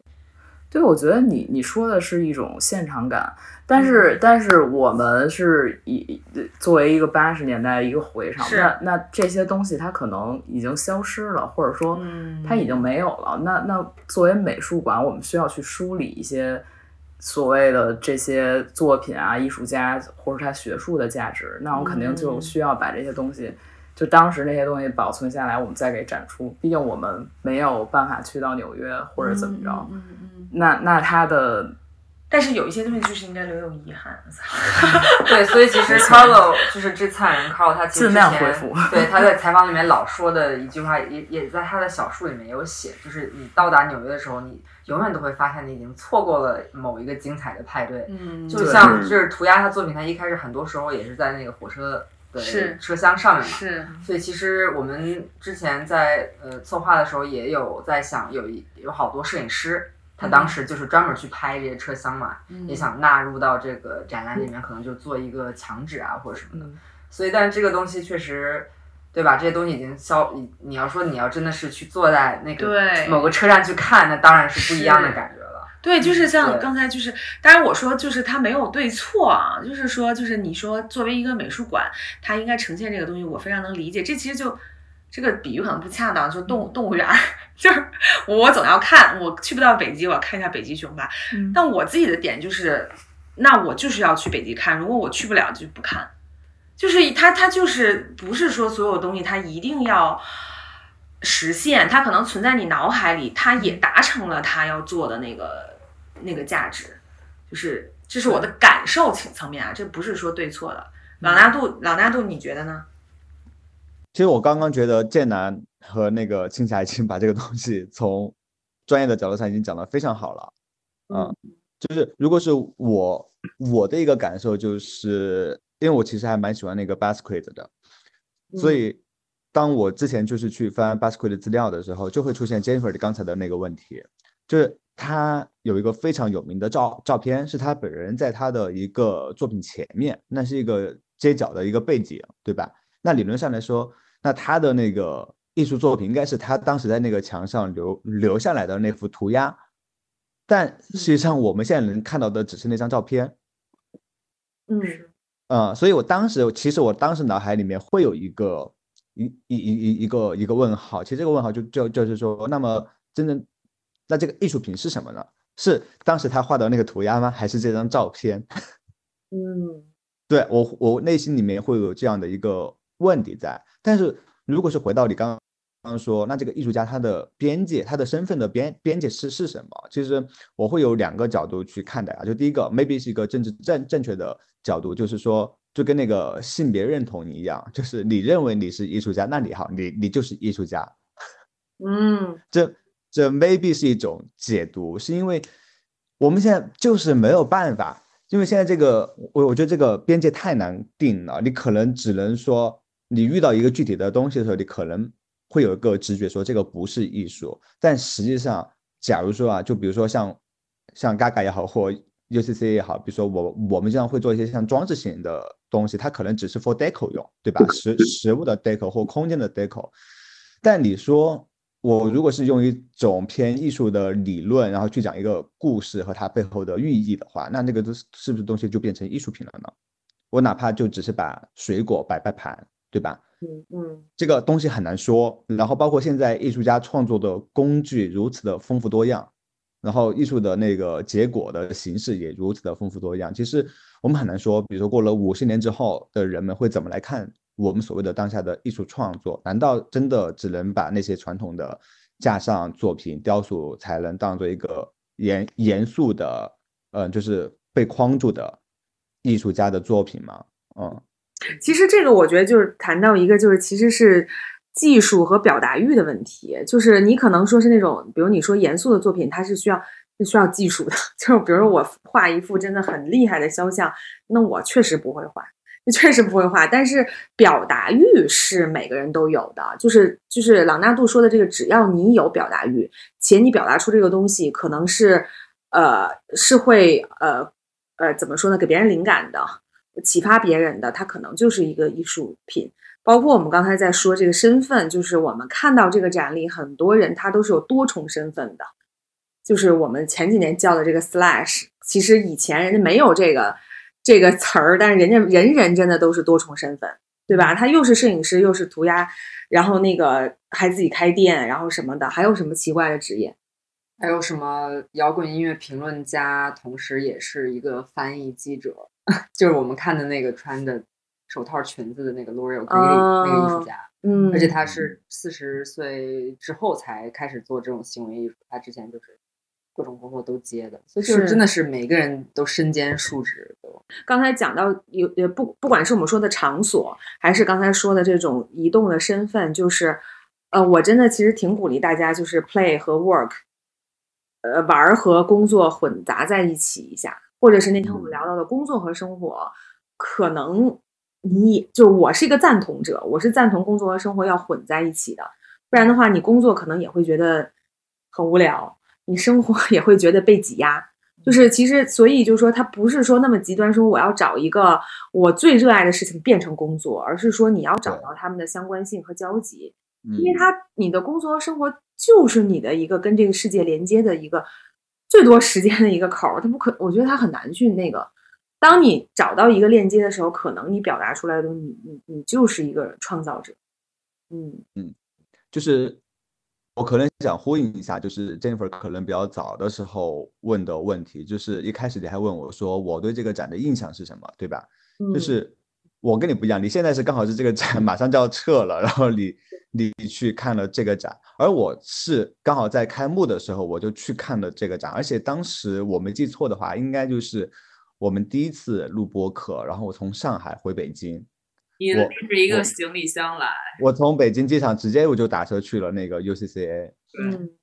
嗯，然后有我我其实我看完，但我就说前提是我我我在这个展展之前，我有听说哇有 Basquiat，然后有很多当时的那些大的呃艺术家都会作品都会在这次展览当中出现，那是我很期待的。但其实我当时看完这个作品的时候，其实是反而很多我从来没有听说过的艺术家。他们也让我印象非常的深刻，然后其中有一位啊，就是他其实是个电影导演，他叫做朱利安·施纳贝尔，就我刚说的那个，就是特别大的那个，你在那儿拍照那个，对我一我我一进那个展厅就被那张觉得对。对，我也是，嗯，就是我对这件作品的印象非常深，但肯肯定跟他的那个巨大的尺度肯定是有关系的，就是。本身它体量放在那儿就会给人震撼的感觉，但我当时在这个画前，我当时就看了很久。我当时惊讶的点是在于，就是这既然不是一张名画，对吧？就是就是我觉得他很，他有某一种，我觉得他可能 maybe 跟他做电影导演有关系。我觉得他他试图在一幅画里面去讲非常多不同文化下的场景，就是我觉得里面有很多地方就会让我想到中国、日本。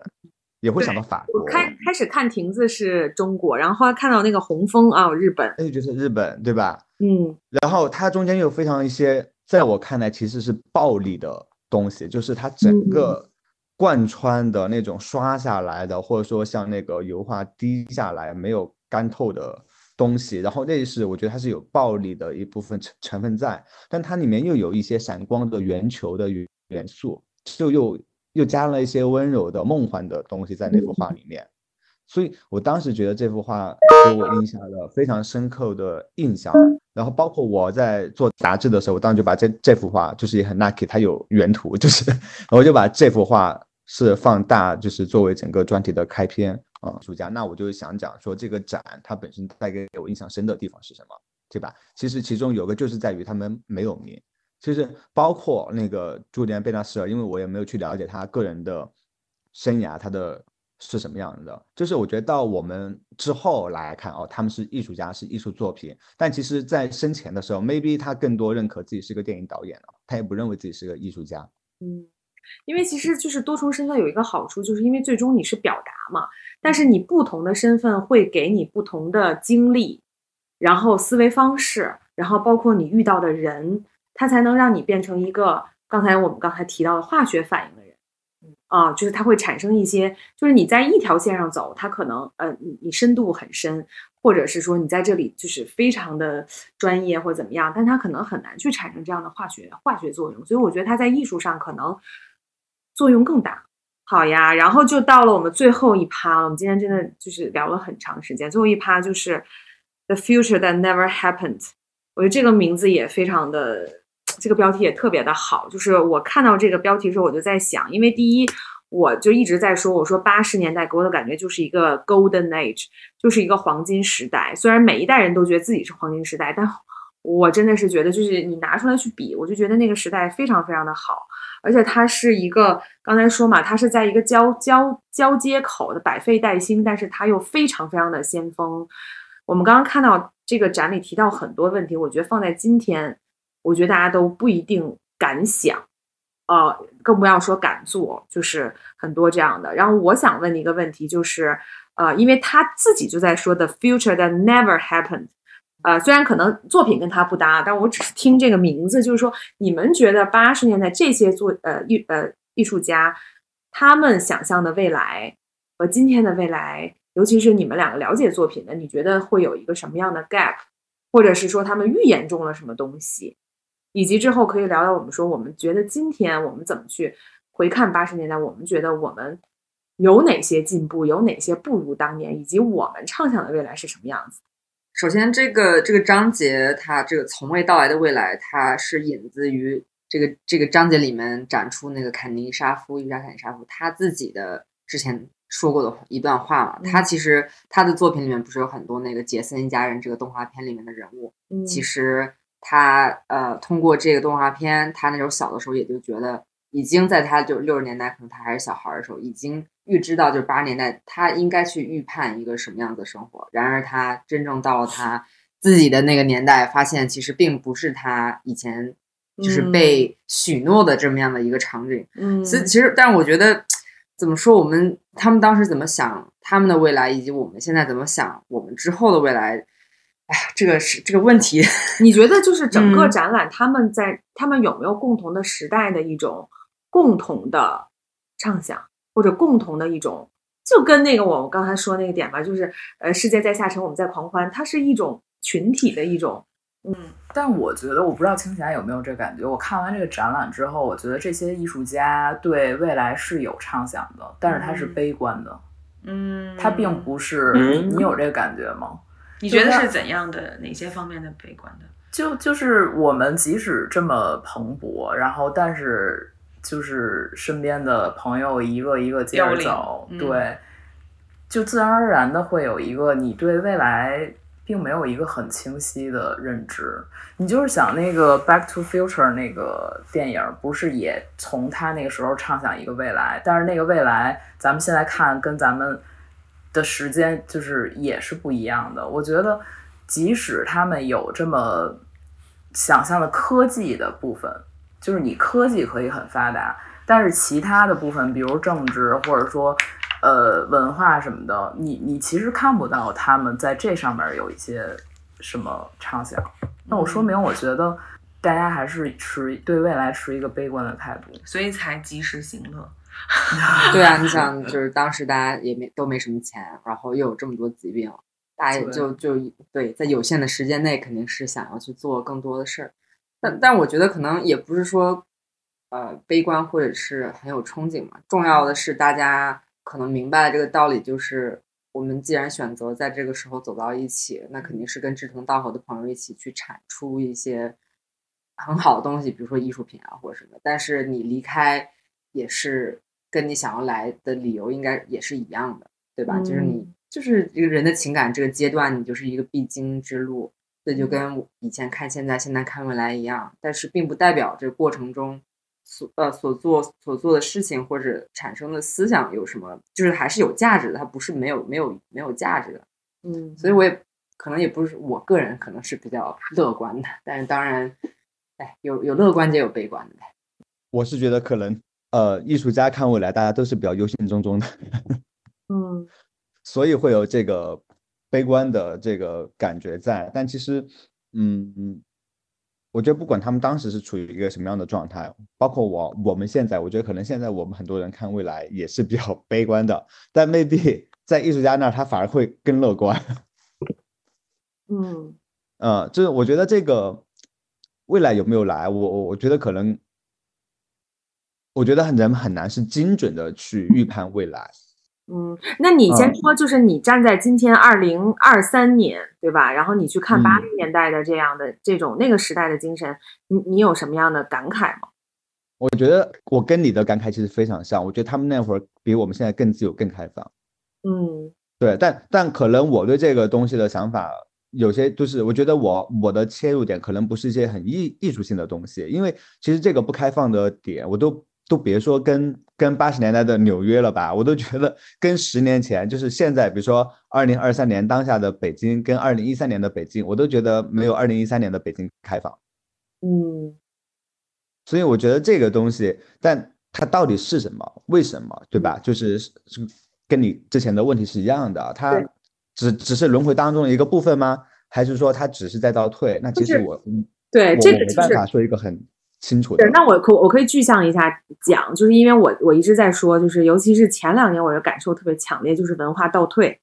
就是我会感觉到很很强烈的这种文化倒退。然后我不知道，可能是有一些原因啊，都是呃，可能第一是互联网的冲击，然后就是你会感觉到，比如前几年刚刚开始，这两年我觉得我们可能习惯了，前几年就是你看奥斯卡奖也好，格莱美奖也好，或者是影视作品也好。就是标准被放得非常非常的低，就是现嗯在就是甚至是说就是我觉得真的不仅仅是中国哦，就是真的是就是出了一个差不多的作品，大家就能夸上天。就是其实最近几年的奥斯卡的最佳影片，我都我都是问号，真的我全是一个问号。就是我会觉得就是真的是大家标准放的，就是我会觉得跟以前真的不在一个标准，也有可能是好的题材 run out。在在一段时间里，它没有了，当然也有可能互联网的这个冲击，所以我很强烈的感觉就是文化倒退。然后我的感觉就是，我刚才也讲了，那个时候就是黄金时代，我现在时代就是不如那个时代，我觉得是有嗯高低之分的，我自己是这么觉得的。但是呢，我跟一些很年轻的人去聊，或者是说吃到了这个时代红利的一些人去聊，他就会跟我讲的点是说，你老了。啊，就是你，你不要去缅怀过去，是现在是只是 different，只是不一样啊。我的观点是有高下之分，但是呃，有一些人的观点是不一样，因为他的点是说，他跟我讲说，每个时代都有每个时代的大师，就是我当时也在说，我说这是一个大师渐行渐远的时代。那那我们说大师，不管是你看去年有多少人走，对吗？不管是政界的还是服装界走了非常多，对吗？就是走了非常多的人，他都是大师，或者有的人你在那个年代你就觉得说他是群星之一，也没有那么优秀嘛。但是你现在，比如说等他去世了，你就觉得我天呐，好像现在没有这样的人了，你会有这样的感觉。但是比如说年轻人就会跟我讲说，呃，他们是很优秀，但是我们这个时代我们也有我们的大师是不一样。比如说我们存在虚拟偶像，我们存在这些人，我觉得他非常优秀。啊，就是就是这样子的东西，我是说我很尊重，但是说我的观点是，我就觉得是有高下之分的。嗯嗯，就是你又说为什么八十年代黄金时代？我觉得八十九十乃至两千年，你就你就看，我就是你就看过去那个电视剧，可能两千年左右的电视剧，你都会觉得超开放。连《重案六组》里边人穿的都那么时髦，就是而且你看，为什么《我爱我家》这么多年就大家都在看？对，我就是最喜欢的是粉红女郎，就是就是下一个，你比如说现在大家都是自媒体时代，嗯。原来我们小时候看杂志的时候，它都有一个编辑精选。嗯，就是就是，我觉得虽然这个编辑精选它，你你现在感觉好像抹杀了每个人的个性，就是我凭什么听你的？但是它这个精选是有道理的，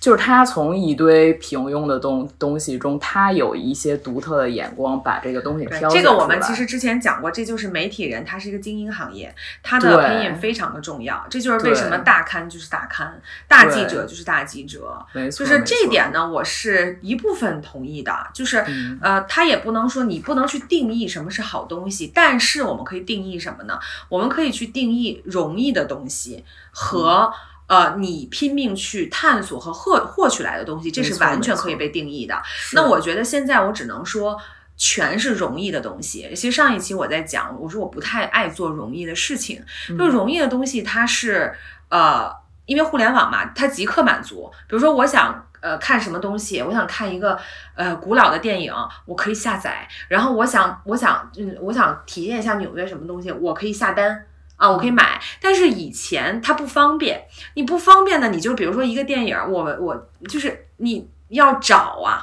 我们好歹以前我小时候我要听首歌，我还去五道口盘盘一下打口碟，我才能找到那张专辑。现在是我随便在哪里都可以下载下来啊！你以前我们是有这个仪式感的，在那个淘碟那个感觉多开心啊！我今天淘到一张。很厉害的碟，那真的是可以开心很长时间，是它是很难去得到的。所以你得到一件事情，它的你自己的这个过程，包括说你得到它之前，你可能做了很多的搜索，你做了很多的信息的收集，你翻过了千山万水，你可能真的要走到那里，或者是你甚至去到那个国家，你这都是你的体验，它都会给你最终的这个事情去增值。所以这个东西可能就是你会觉得它是一个好东西，是因为你自己的体验也不一样。但是现在大家会变得稍微麻木一点，那可能大家没有意识到，但甚至自己没有意识到，是因为你所有东西太易得了。那所以它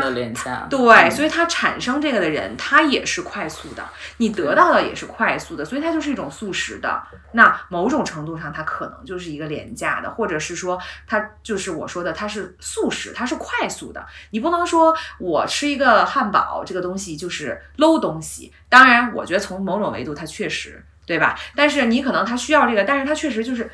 五分钟之后你就不能吃了，那它确实就五分钟之后真的不好吃了。但是我们刚才说的这些东西，它是可以永存的。那我觉得这个东西是真的是不一样的。嗯，就是我又想到我去年看过最最我最喜欢的一本书，其实跟这个展也有联系，就是我们的乐队也可以成为你的生活。它讲的是七八年到八四年，就是美国就是朋克音乐的发展，嗯，特别厚。但是我就一直看，我一直看，就是停不下来。就是它就让我想到我小时候，就是咱们确实那个网速特别慢，或者说没地儿去听音拨乐。号上网，对，我就觉得那个时候就是 digging，你需要有这个 digging 的乐乐趣，就是真的很多东西你轻易能得到，你就失失失去了你思考的过程，你就没有办法去判断它的好还是坏。是，是所以我我经常会觉得，就如果让我畅想未来，我就觉得以前很多动画片儿里那个，我觉得肯定会实现，就是以后人类的那个外观一定是什么好没的大脑袋，然后没手没脚。啊、没手没脚，然后就躺在一个那个里头，什么东西都是那个，我觉得肯定是这样的。我觉得现在已经有这个趋势了，叫什么？呃，四四体不勤，五谷不分，就是 这样的一个状态。嗯，我觉得 Jennifer 讲的那个还蛮蛮想向往的，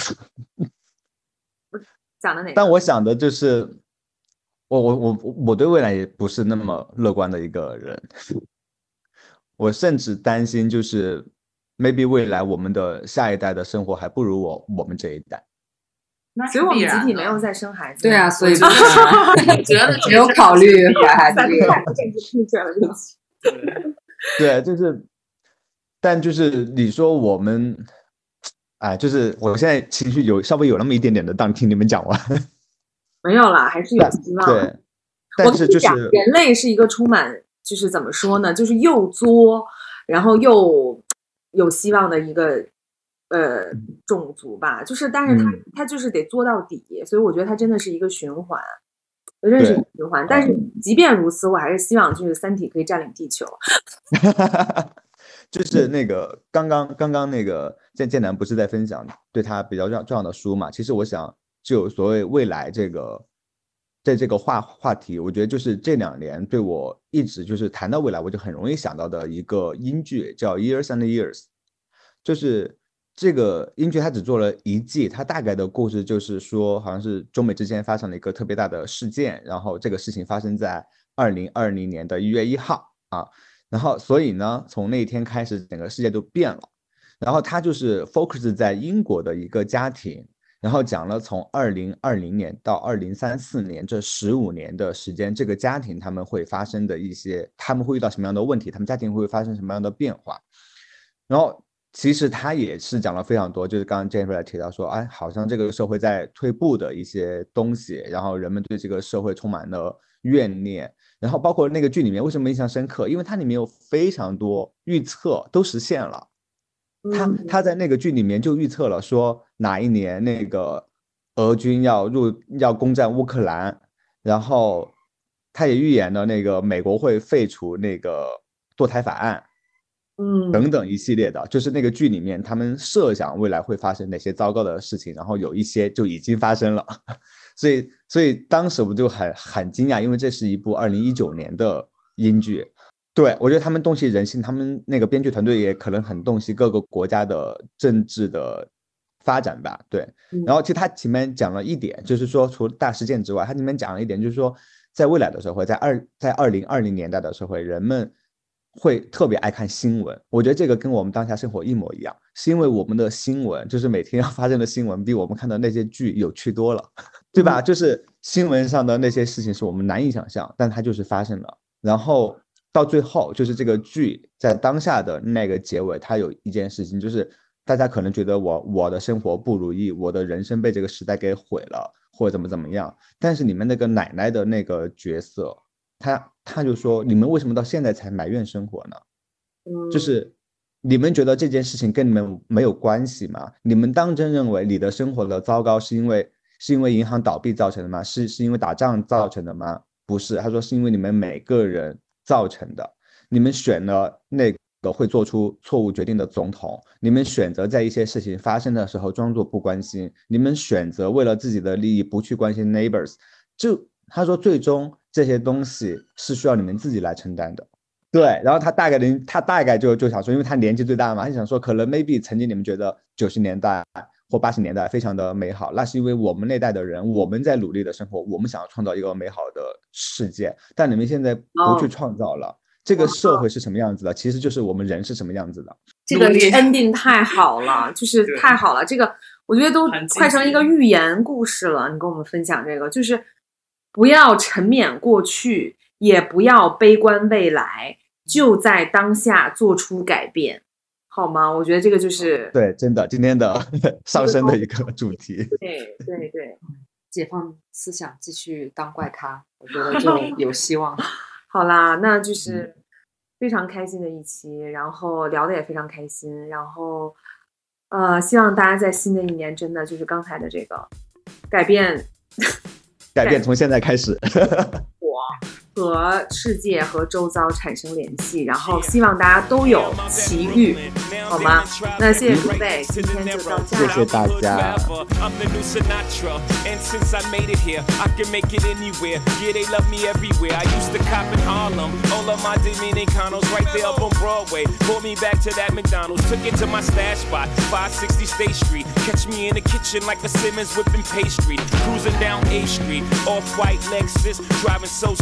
BK is from Texas. Me, I'm out that bed stop, home of that boy Biggie. Now I live on Billboard, and I brought my boys with me. Say what up to Tata, still sipping my top, sitting courtside. Knicks and Nets give me high five. I be spiked out, I could trip a referee. Tell by my attitude that I most definitely from.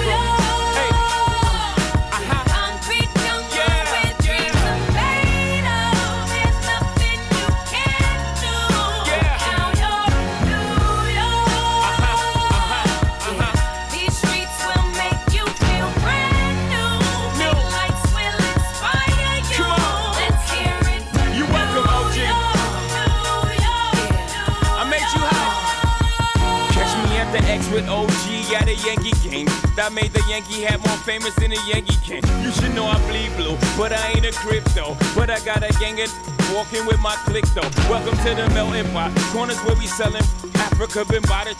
home of the hip hop. Yellow cap, gypsy cap, dollar cap, holla back. For foreigners, it ain't fair. They act like they forgot how to act. Eight million stories out there in the naked city. It's a pity half of y'all won't make it. Me, I got a plug special ed, I got it made. If Jesus paying LeBron, I'm paying Dwayne Wade. Three dice CeeLo, three card Marley. Labor Day parade, rest in peace, Bob Marley. Statue of Liberty, long live the World Trade, long live the King, yo. I'm from the Empire State. That's